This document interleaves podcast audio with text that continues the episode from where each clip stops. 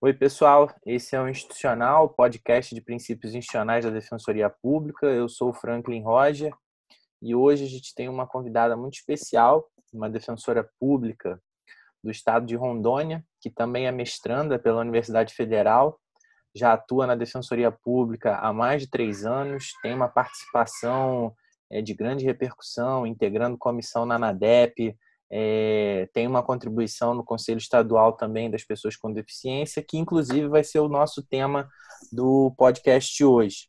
Vocês devem ter lembrado que nós já tivemos um episódio em que eu conversei com o professor Werner Heck, que era defensor público no Distrito Federal, e ele falou um pouco da experiência da pessoa com deficiência para ingressar na Defensoria Pública.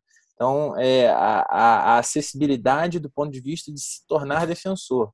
E agora nós vamos conversar sobre a acessibilidade na própria atividade fim, como a Defensoria Pública presta assistência jurídica às pessoas com deficiência. Então, é, eu queria agradecer à doutora Flávia Albani por estar participando aqui do podcast e eu passo a palavra para ela para uma breve apresentação. Olá, Franklin. É, primeiramente, eu agradeço muito o convite. É uma honra para mim. É, eu sempre te admirei bastante, muito antes de ser defensora pública, e agora eu estou aqui dialogando com você. É, também dou um oi para todo mundo e agradeço a oportunidade. Espero que a minha experiência possa contribuir um pouco é, para a reflexão sobre o tema, um tema tão importante. Então, eu atuo na Defensoria Pública de Rondônia há mais ou menos três anos e meio e tenho esse, esse gosto, essa, esse carinho pela atuação em favor da pessoa com deficiência. Eu tenho, eu sou chefe de um núcleo no interior do estado, trabalho sozinha e aí eu tenho a minha atuação tanto dentro do núcleo com as demandas individuais que chegam de pessoas com deficiência que eu fiz um mapeamento para poder saber melhor como lidar, e fora do núcleo, né, atuação extrajudicial também, atuação estratégica da Defensoria Pública. Eu vou começar falando um pouquinho sobre a minha atuação individual. É, quando as pessoas com deficiência da localidade onde eu trabalho chegam na Defensoria Pública é, precisando de auxílio. Eu fiz um mapeamento das quatro demandas que mais são é, que, que tem maior incidência em relação a esse grupo de pessoas. Posso te dizer que disparadamente a saúde. É, essas pessoas enfrentam muito, muitos problemas para ter acesso à saúde e aos tratamentos de saúde adequados, principalmente por se tratar de uma localidade com muita escassez, inclusive de especialistas e de tratamento médico.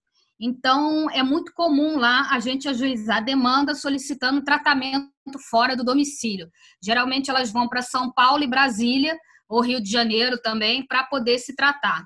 Então, a saúde, disparadamente, é, o, é, é a demanda que eu mais atuo. Tem também a educação, em segundo lugar, por falta de acessibilidade dentro das escolas públicas e privadas da região. Então, a gente tem que atuar para a implementação de medidas de inclusão escolar. É, terceiro lugar, questão, eu falo aqui, previdência e benefício de prestação continuada, que é o terceiro assunto que mais chega para mim lá, envolvendo esse grupo de pessoas. E quarto lugar, a mobilidade urbana, dificuldade de deslocamento, dificuldade de participação social diante da falta de acessibilidade na cidade, nos espaços públicos e privados. É, como defensora pública, toda vez né, que, eu, que eu vou tratar de um assunto envolvendo a pessoa com deficiência, seguindo aí as normativas internacionais e nacionais sobre a temática, Franklin, eu procuro sempre chamar é, representantes das instituições de pessoas com deficiência para discutir o assunto junto comigo. Por quê? Porque nós temos uma previsão na Convenção Internacional dos Direitos das Pessoas com Deficiência, que é o slogan, da, um dos slogans da convenção, que é nada sobre nós sem nós. Então, quer dizer, tudo que que disser respeito a esse grupo de pessoas, é importante, é imprescindível que haja participação deles. Isso é um princípio que está positivado na Convenção Internacional sobre os Direitos das Pessoas com Deficiência. Então, é, quando eu peguei, por exemplo, esses quatro tipos de, quatro tipos de ações individuais, eu fui tentar entender e mapear por que, que aquilo ali estava acontecendo naquela região. Então, eu comecei pela educação, né? Como eu falei, as quatro demandas com maior incidência: saúde, educação, previdência, IBPC e mobilidade urbana. E dentro da educação, eu comecei a visitar as escolas públicas, implementei um projeto de visita às escolas públicas para ver o que estava acontecendo, por que, que aquelas crianças e adolescentes com deficiência estavam com dificuldade de aprendizado.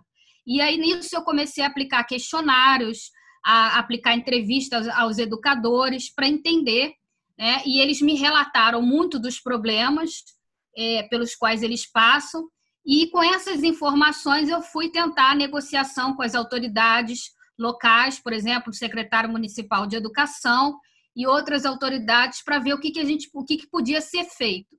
Né? Não resolvi ainda todos os problemas. Oi? Isso é interessante esse, esse teu relato, porque assim é, é, reforça aquela função institucional nossa de é, solução extrajudicial, né? Então você, em tese, sim, diante desse sim. problema, poderia ter utilizado a via do judiciário, mas não, você utilizou outras alternativas que provavelmente é. foram muito mais eficazes do que você ter que levar o juiz, distribuir uma ação, é, pessoalizar para é, cada eu, uma dessas crianças. Exatamente, eu fui na raiz do problema, eu fui tentar entender por que, que aquela quantidade de demandas tão grande envolvendo a educação, por exemplo, estava chegando na defensoria pública. Então, eu fui na raiz do problema. É importante também, é, eu sei que muitas vezes a, os defensores e defensoras são muito sobrecarregados de trabalho né? E às vezes a gente não tem a condição ideal para trabalhar. Mas, na medida do possível, eu ressalto aqui que é importante que o defensor público não fique apenas dentro do gabinete dele, da sala, da sala dele. Ele precisa ir para a rua, ele precisa saber o que está acontecendo, ele precisa escutar a população, ele precisa ouvir os relatos, ele precisa ir em loco ver o que está acontecendo para resolver o problema. Então, eu tenho essa experiência, por exemplo, com a educação, em que eu já fiz né, visitas a algumas escolas da zona urbana e da zona rural, algumas da zona rural bem difíceis de chegar, e aí, nessa conversa, aplicando questionários, conversando com os profissionais que estão ali na linha de frente, eu pude entender um pouco dos problemas pelos quais eles estavam passando. E, é, te dando exemplo aqui dos problemas, eles sempre falam da falta de capacitação dos profissionais. Com base nessa informação, o que, que nós temos feito? É, é, tentado, através do diálogo com as autoridades de educação, realizar curso de capacitação profissional. Outro, outro problema que eles relataram era, por exemplo, a falta de jogos pedagógicos adequados para as salas de atendimento é, multifuncional, atendimento educacional especializado. E aí o que, que nós percebemos? Que esses recursos eles poderiam vir, por exemplo, do fórum, porque todas aquele, todas aquelas, é, a, o dinheiro relativo a, a, multas, transações penais e outras é, situações da esfera penal, o fórum uma vez por ano, o fórum local, né, uma vez por ano ele abre um edital para destinar esse dinheiro para determinadas entidades públicas ou privadas que realizem trabalhos sociais. Então, essa, por exemplo, foi uma fonte que nós descobrimos, de acordo com aquela realidade local, que esse dinheiro poderia ser destinado para essas escolas para compra de equipamentos é, computadores, enfim, e jogos pedagógicos para a educação de crianças e adolescentes com deficiência. Então, assim, é, obviamente que nem todos os problemas foram resolvidos, mas já é uma já foi uma, uma prática que eu tive, né, indo em loco verificar o problema e estudando, de acordo com a realidade local, o que, que poderia ser feito para é, mudar, enfim, e até diminuir o número de demandas judiciais. É, esse, essa é a experiência que eu tenho de, de, em relação às demandas individuais, né? que, que também não deixam de ser um interesse coletivo, obviamente.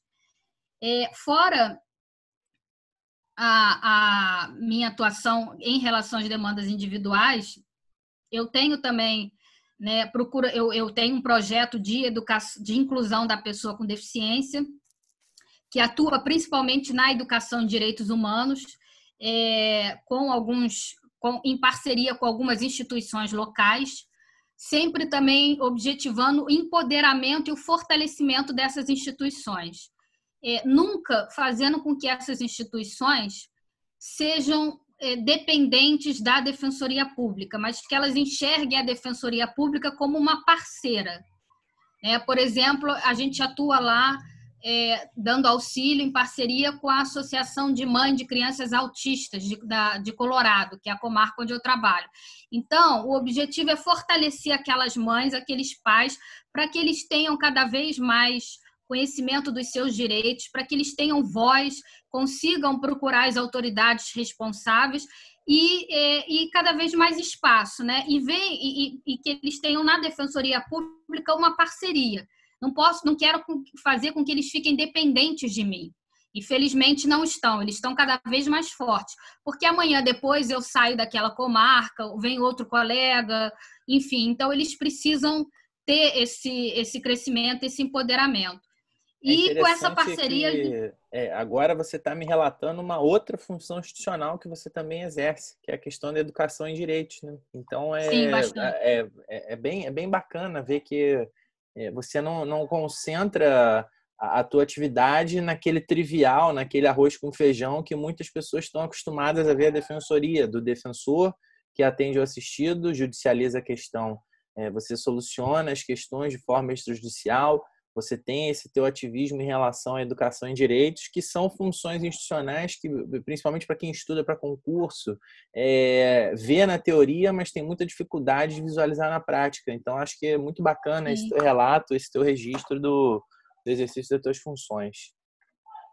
É, a educação em direitos, é que faço até aqui uma ressalva, eu realizo muito lá na minha comarca, com muito apoio da minha associação, né, que ajuda já ajudou a, a, financiar, por exemplo, o deslocamento de palestrantes num evento que eu organizei lá, apoio de outras instituições, conseguimos, por exemplo, o apoio do Instituto Federal, que nos cede sempre o auditório para a realização de eventos de educação de direitos, eventos de capacitação, e, e aí eu convido palestrantes de fora, interdisciplinares, não, não apenas pessoas da área jurídica, mas também psicólogos, é, assistentes sociais, pedagogos, enfim. E a associação, minha associação, deixo até aqui um agradecimento, a Andepro, ajuda bastante no, no deslocamento desses palestrantes. Porque outra coisa que eu queria chamar atenção, né, eu não sei a realidade de todas as defensorias públicas do país, mas é importante que esses eventos de educação e direitos não fiquem concentrados apenas na capital.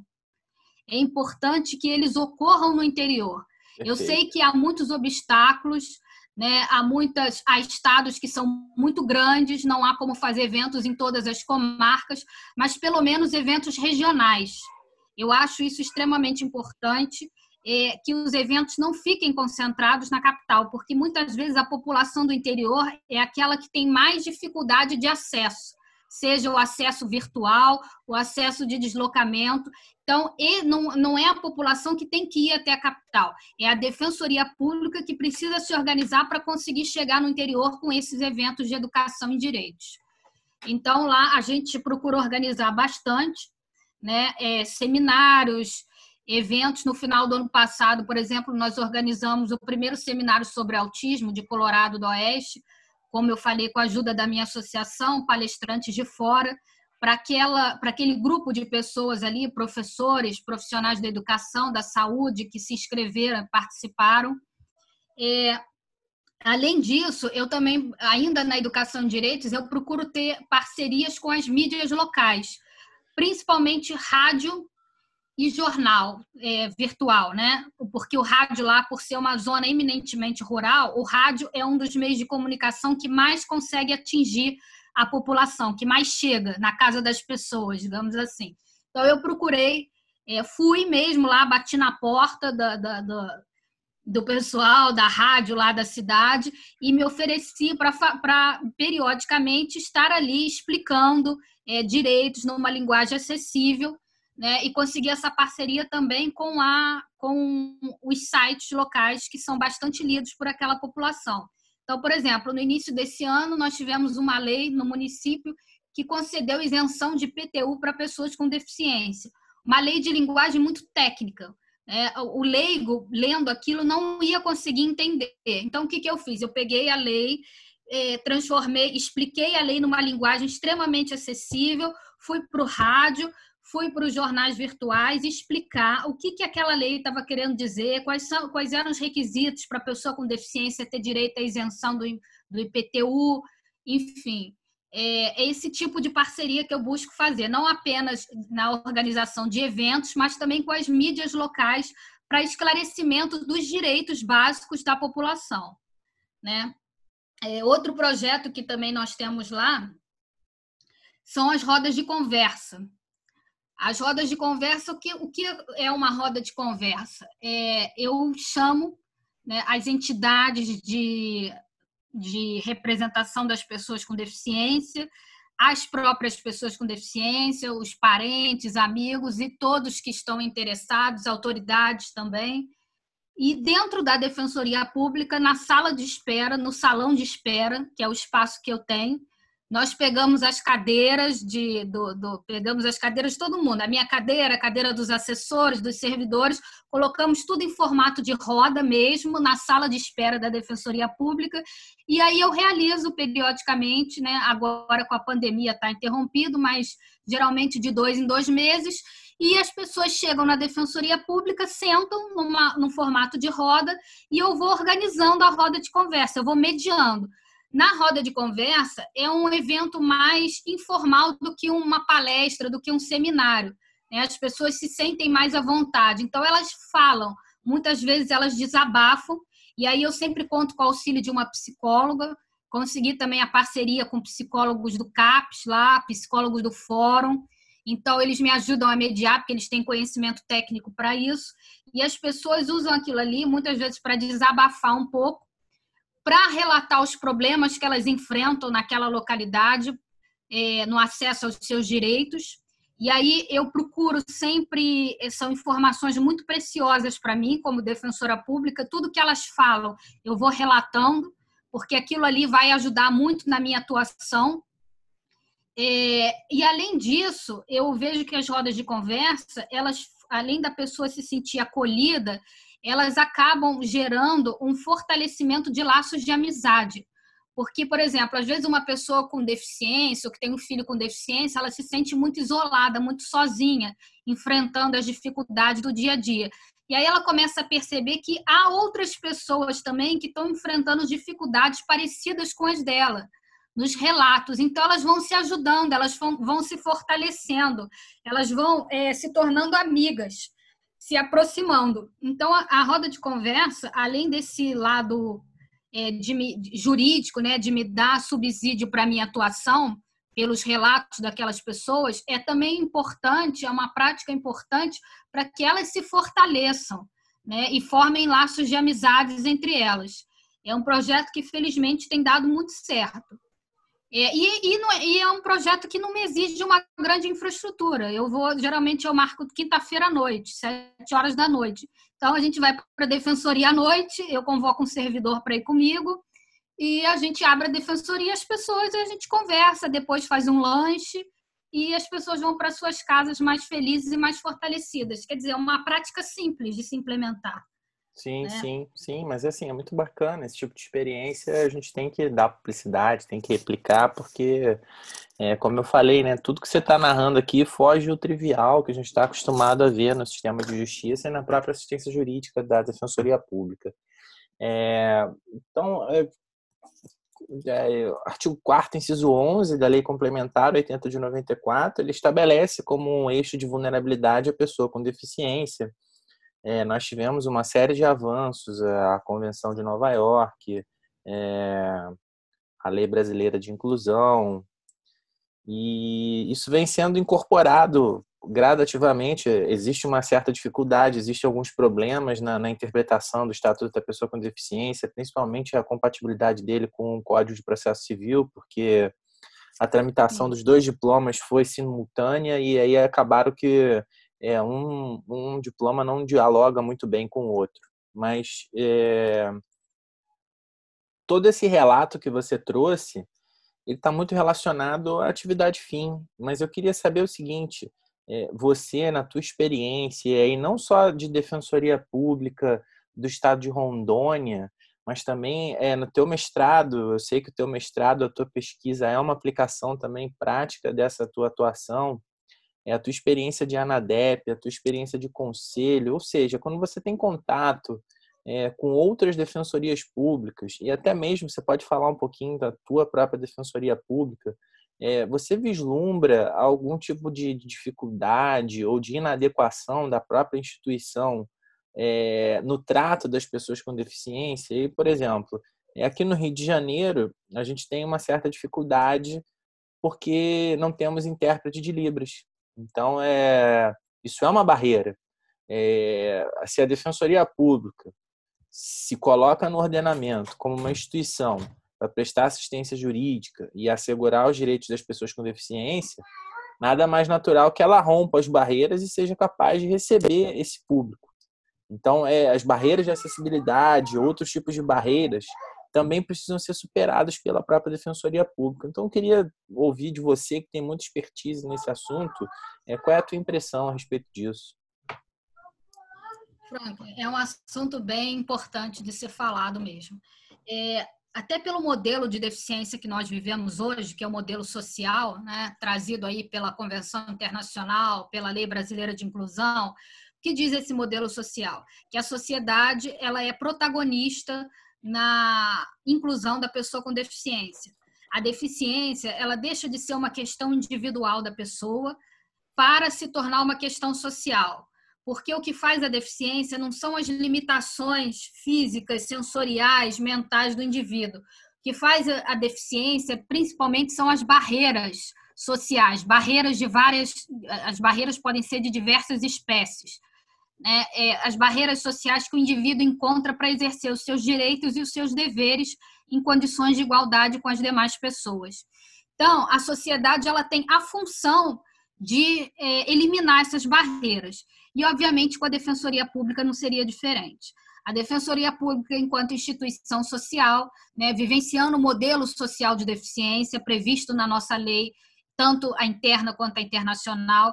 Ela eh, tem também essa obrigação de eliminar barreiras. E a Defensoria Pública também, enquanto instituição de promoção dos direitos humanos, também tem a função de eliminar barreiras e também até para que não caia em contradição, porque não adianta a Defensoria Pública é, exigir do poder público acessibilidade e não conseguir implementar acessibilidade dentro de casa. É, infelizmente, isso ainda é um problema, pelo que eu tenho conversado com, com colegas de outras instituições, ainda é um problema. A Defensoria Pública não está preparada para atender todos os seus assistidos com deficiência, é, com os diversos tipos de deficiência.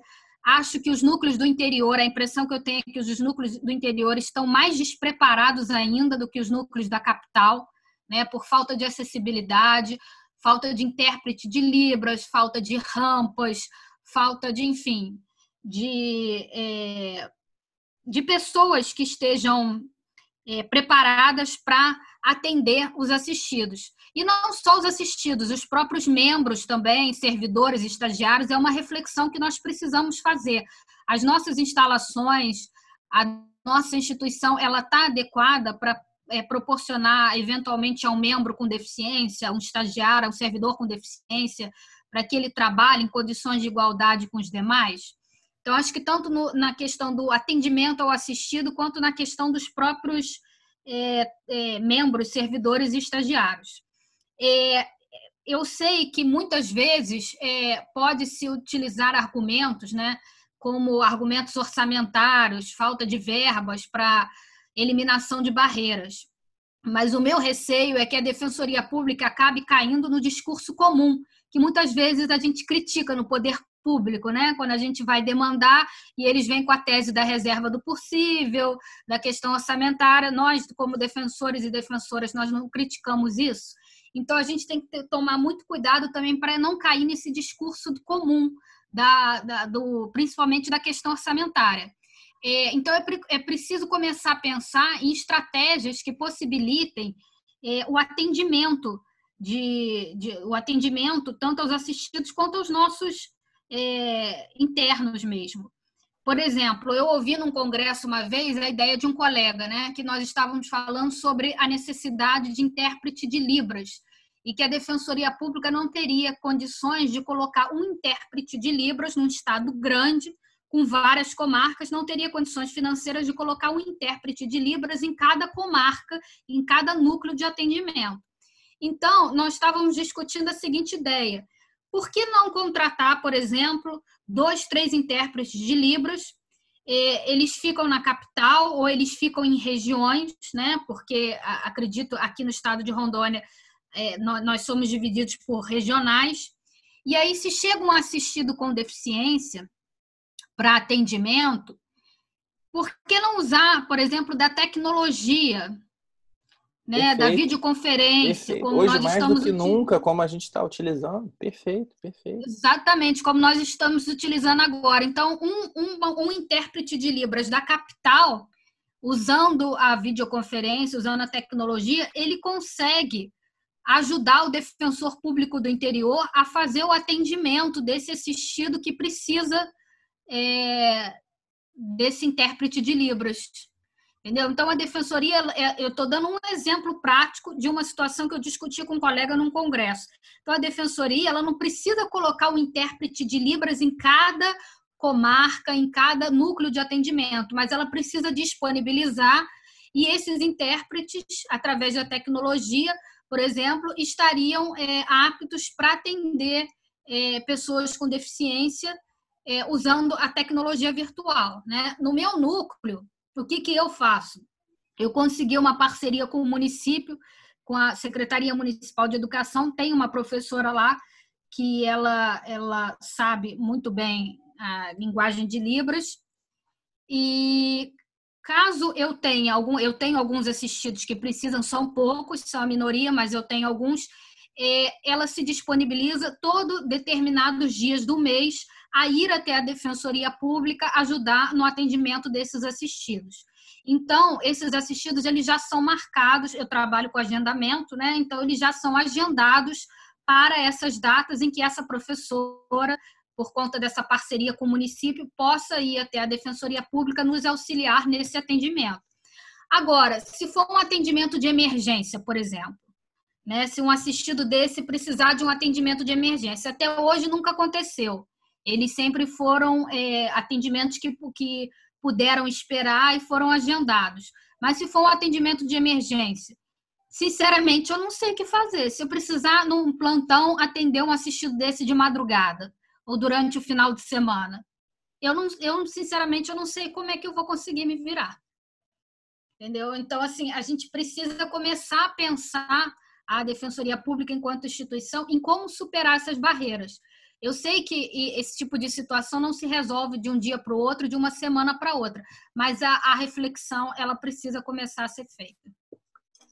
Perfeito, Flávio. É, acho que é esse, esse, essa tua aula é muito importante. Você trazer não só essa visão teórica, mas prática também da, da tutela das pessoas com deficiência, de como a defensoria pública pode é, melhor se capacitar, melhor se organizar para prestar uma assistência verdadeiramente integral e, ao mesmo tempo, é como você disse, é romper essas barreiras, porque, bem ou mal, uma pessoa com deficiência que chega a uma defensoria e não consegue um atendimento naquele momento porque a defensoria não está aparelhada para lidar com aquela deficiência, isso não deixa de ser uma barreira. Você marcar o cara, ah, volta daqui a um mês, porque no dia tal é o dia do intérprete de Libras. Isso é uma barreira. É. Isso, isso a defensoria precisa pensar. Eu não sei, eh, talvez você até saiba se, se, se existem tecnologias, é, algum aplicativo. Hoje a gente tem Google Tradutor, mas não sei se tem um Google Tradutor de Libras que você digite a palavra e e apareçam os gestos, enfim, esse tipo de tecnologia pode ser buscada também, se já foi desenvolvido ou não. É, mas assim, muito bacana ter essa experiência, e, assim, é, acho que o ponto central, a gente vê muito a evolução da defensoria pública nesse eixo sul-sudeste, mas eu acho fantástico a gente conhecer as defensorias públicas das outras regiões que também assim dão um show de bola, dão um banho em várias atuações. Então, essa, essa visão é, una da Defensoria Pública é muito importante. E aí eu acho bacana esse teu relato aqui, que não deixa de ser uma aula também. Então, é, queria te agradecer assim de coração pela, pela oportunidade de, de você destacar um pouquinho do seu tempo para debater um pouquinho sobre isso.